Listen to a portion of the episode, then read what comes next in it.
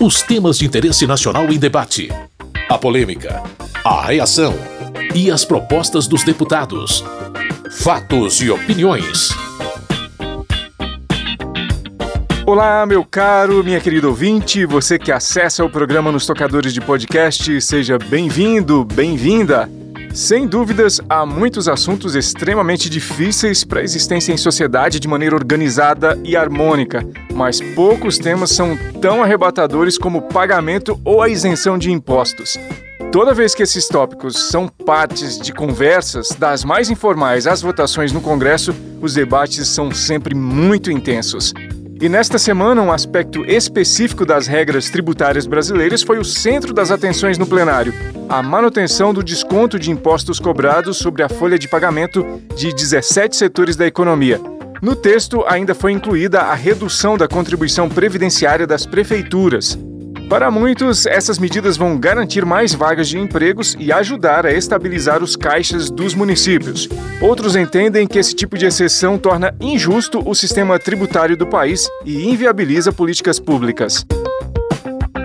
O deputado Merlong Solano, do PT do Piauí, comentou sobre o que ele entende como cultura equivocada no sistema de tributação no Brasil. Os puxadinhos, um puxadinho para cá, outro puxadinho para lá, sempre consagrando privilégio para algum setor da economia, deixando de lado um pressuposto que é universal. O único caminho saudável para baixar alíquotas tributárias é o caminho da universalização da obrigação de pagar imposto. Se todos pagarem, todos poderemos pagar menos tributos. A relatora do projeto e deputada pelo Cidadania do Rio Grande do Sul, Anne Ortiz, diz que essa política tributária tem gerado efeitos positivos à economia. A desoneração da folha é uma política que contribuiu para o aumento expressivo da contratação de profissionais, impulsionando o crescimento dos setores e, consequentemente, a arrecadação para o governo. Ademais, Tratam-se de setores que demandam de muita mão de obra e, por essa razão, possuem altos índices de contratação. Destaca-se que, segundo dados do Cadastro Geral de Empregos e Desempregados, o CAGED, os setores que mais geraram emprego no mês de março deste ano foram justamente atividades econômicas que se encontram abrangidos pela desoneração, quais sejam o setor de serviços, com a criação líquida de mais de 122 mil empregos formais e construção com mais de 33 mil vagas de trabalho. Lindbergh Farias, do PT do Rio de Janeiro, abordou o impacto da medida aos cofres públicos. Quanto custa? Qual o impacto fiscal? Isso é uma pauta bomba. A gente merece saber o custo. A relatora só fala do impacto nos setores empresariais. Cita ela que a CAI fala em 10 bilhões. Quanto aumenta com a emenda do deputado Omar com os municípios? Já ouvi falar de 30 bilhões. Então isso é o mínimo. Eu acho sinceramente que a relatora tem que expor, tem que apresentar aqui esses números a esse plenário antes de votarmos. O deputado Gilson Daniel, do Podemos do Espírito Santo, foi a favor da mudança do texto para incluir também as prefeituras. Na alteração feita pela ANE, proposta pelo deputado Elmar Nascimento, que faz com que tenha uma distribuição desse percentual ao longo do tempo e com relação ao PIB. Isso dá aos municípios brasileiros todos estarem inseridos nessa desoneração, porque o projeto que veio para o Senado só afetava alguns municípios até 142 mil habitantes. Então, eu, como municipalista, fui prefeito oito anos e sei a real situação que os municípios brasileiros sofrem hoje não possui recursos para investimentos. Muitos municípios do Nordeste hoje declarando falência. Adriana Ventura, deputada pelo Novo de São Paulo, elogiou o projeto, mas se disse apreensiva com os impactos da expansão da desoneração aos municípios. Me causa uma profunda preocupação a gente discutir município sem o devido cuidado. E olha que eu estou falando isso com todo o respeito que tenho aos municípios, que eu sei que eles têm as dificuldades deles. Mas nós estamos falando de 12 bilhões de renúncia que não tem compensação. Que, na minha visão, deveria ser melhor discutido e vai causar um rombo ainda maior de 12 bilhões. E quem vai pagar isso? O povo brasileiro. O autor do projeto e deputado pelo Republicanos do Tocantins, Ricardo Aires, disse que o desconto tributário não vai durar para sempre e ainda pode ser revisto. O fato de nós aprovarmos aqui não tira do Congresso Nacional a condição de revisitar esse tema a partir do ano que vem. Até porque a gente vai debater a segunda etapa da reforma tributária. O que nós não podemos fazer agora é abandonar a política de geração de emprego que se viabilizou através dessa desoneração. E aí eu quero trazer do próprio governo, através do PAC, a prioridade que se dá à geração de postos de trabalho, para que mais pessoas tenham acesso, para que mais pessoas possam ter a sua renda mínima assegurada. Tarcísio Mota, do PSOL do Rio de Janeiro, lançou dúvidas quanto aos efeitos benéficos do projeto. Esse é um daqueles projetos que a gente dá um nome sobre o qual parece ser impossível falar contra. Quem seria favorável a onerar a folha de pagamento? Ninguém. Mas o que nós estamos tratando aqui é um mecanismo que foi pensado para ser temporário em 2011 e a gente vai prorrogar agora até 2027. Ele vai fazer 16 anos e a grande pergunta que sempre nós fazemos é: gera mais empregos ou aumenta a margem de lucro das empresas? Os cálculos são apresentados e nunca questionados sobre isso. E mais, todas as vezes, e nós do pessoal apresentamos de novo essa emenda, que dizemos, ok, tem um alívio fiscal, mas queremos a estabilidade do emprego. Não, essa emenda é rejeitada. O deputado Otto Alencar Filho, do PSD da Bahia, por outro lado, discursou a favor da aprovação do texto. Pela geração de emprego e renda e pelo apoio aos municípios do Brasil, nós sabemos da necessidade que os nossos prefeitos precisam agora, nesse momento, para que eles possam viabilizar a gestão pública.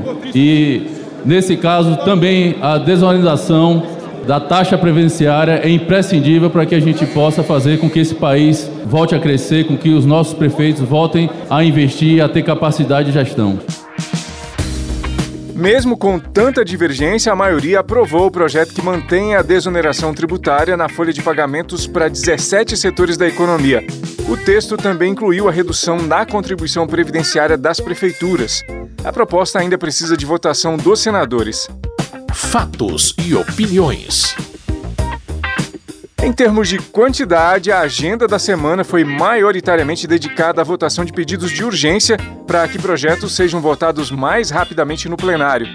Quase a totalidade dos requerimentos obteve apoio unânime. Somente um gerou mais debates, o que torna flexíveis as leis trabalhistas para a contratação de jovens para a primeira experiência profissional. Mesmo sendo apenas um pedido de urgência, muitos parlamentares discutiram o próprio projeto. Na opinião da deputada Fernanda Melchiona, do PSOL do Rio Grande do Sul, o projeto é muito ruim para a juventude brasileira. É um absurdo que, mais uma vez, usem uma nomenclatura que é positiva, como se fosse uma oportunidade para a nossa juventude desempregada, para flexibilizar direitos trabalhistas e superexplorar a nossa juventude. Nossos jovens de 16 a 29 anos que poderão, nessa modalidade de trabalho flexível, precária, sem direito a aviso prévio, sem direito à indenização, sem direito a uma série de conquistas trabalhistas ainda preservadas na CLT, mesmo com os ataques da reforma trabalhista, ainda temos uma série de direitos conquistados. E com esta nomenclatura queiram, infelizmente, retomar temas do projeto da MP 905, da carteira de trabalho verde-amarela, que é a flexibilização total de direitos. Isso é péssimo para a juventude superexplorada. O deputado Gilson Marques, do Novo de Santa Catarina, contestou a interpretação da deputada Fernanda Melchiona. Não está sendo prejudicado o jovem. O valor pago a menor pelo empregador de qualquer forma não iria para o empregado, porque se trata de taxação, de tributação, de contribuição social. Este valor não iria para o jovem. O que está se tentando com esse projeto é incentivar a contratação do menor, do jovem, porque a contratação dele, caso haja uma redução dessa tributação, é vantajosa. Quem irá receber a menor é o governo federal, e a menor entre aspas, porque a médio e longo prazo a contratação tende a aumentar, já que é vantajoso contratar os jovens. Para Jorge Sola, deputado do PT da Bahia, a medida, caso seja aprovada, será prejudicial aos trabalhadores como um todo. Era uma preocupação muito grande com medida dessa natureza que, sob o discurso de gerar emprego para os jovens, termina prejudicando trabalhadores, prejudicando a massa salarial, prejudicando a contratação em geral. Estamos vivendo isso com a lei do jovem aprendiz, onde várias empresas nas próximas semanas vão ter que demitir em massa para garantir a cota de jovem aprendiz com salários abaixo do salário mínimo. Agora, sob a égide de primeiro emprego, também esse risco acontece. Com outra visão, o deputado Darcy de Matos, do PSD de Santa Catarina, entende a ideia do projeto como muito promissora. Esse projeto dialoga com aqueles jovens que estão fora do mercado de trabalho. E essa tem que ser a preocupação dessa casa. Eu ouvi atentamente alguns pronunciamentos anteriores que se preocupavam, que focavam com os jovens que estão no mercado de trabalho.